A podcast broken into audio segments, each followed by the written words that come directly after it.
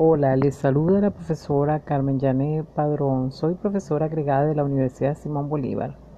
Hoy les estaremos hablando sobre qué es la tutoría virtual.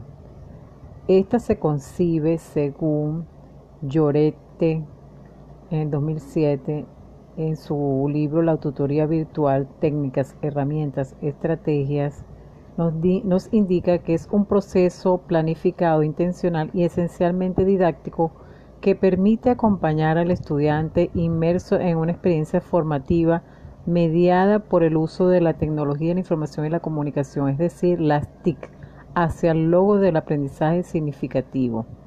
Dentro de la estrategia que debería eh, eh,